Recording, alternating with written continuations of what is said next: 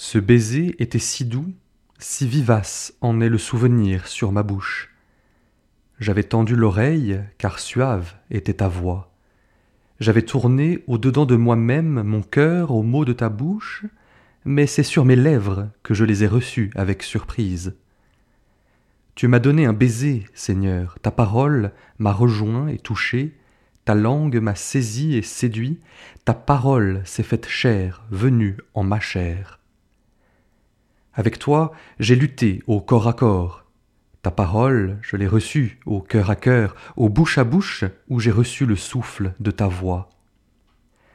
Ta vie est entrée en moi, je l'ai bu avidement, je l'ai aspirée à plein poumon, je l'ai épousée à pleines lèvres, son parfum sur mes lèvres demeure. Et quoi? Le goût sucré de tes mots, ne pourrais-je pas le garder? Comme le miel laisse sa coulure dorée, je veux garder mémoire de tes paroles, de ta voix en mon cœur, de ton verbe en ma vie.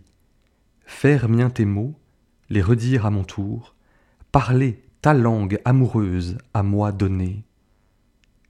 Apprends-moi, Seigneur, parle-moi encore, de toi, bien sûr. Quand tes décrets résonnent à mon âme, c'est ta vie que tu me donnes. T'écouter, c'est vivre. Te dire, c'est vivre c'est montrer la vie, c'est sortir mon cœur, mon cœur où tu vis. Garder mémoire de tes paroles, Seigneur, ne me suffit plus. Me répéter à moi-même tes mots d'amour si doux à mon cœur, ce n'est pas assez. Il me faut les dire, les crier, les hurler. Que tous les entendent et soient aimés de toi en aimant ta parole, qu'ils la découvrent savoureuse, juteuse et vivante, qu'ils deviennent des gourmands de ton verbe et des amoureux de ta voix.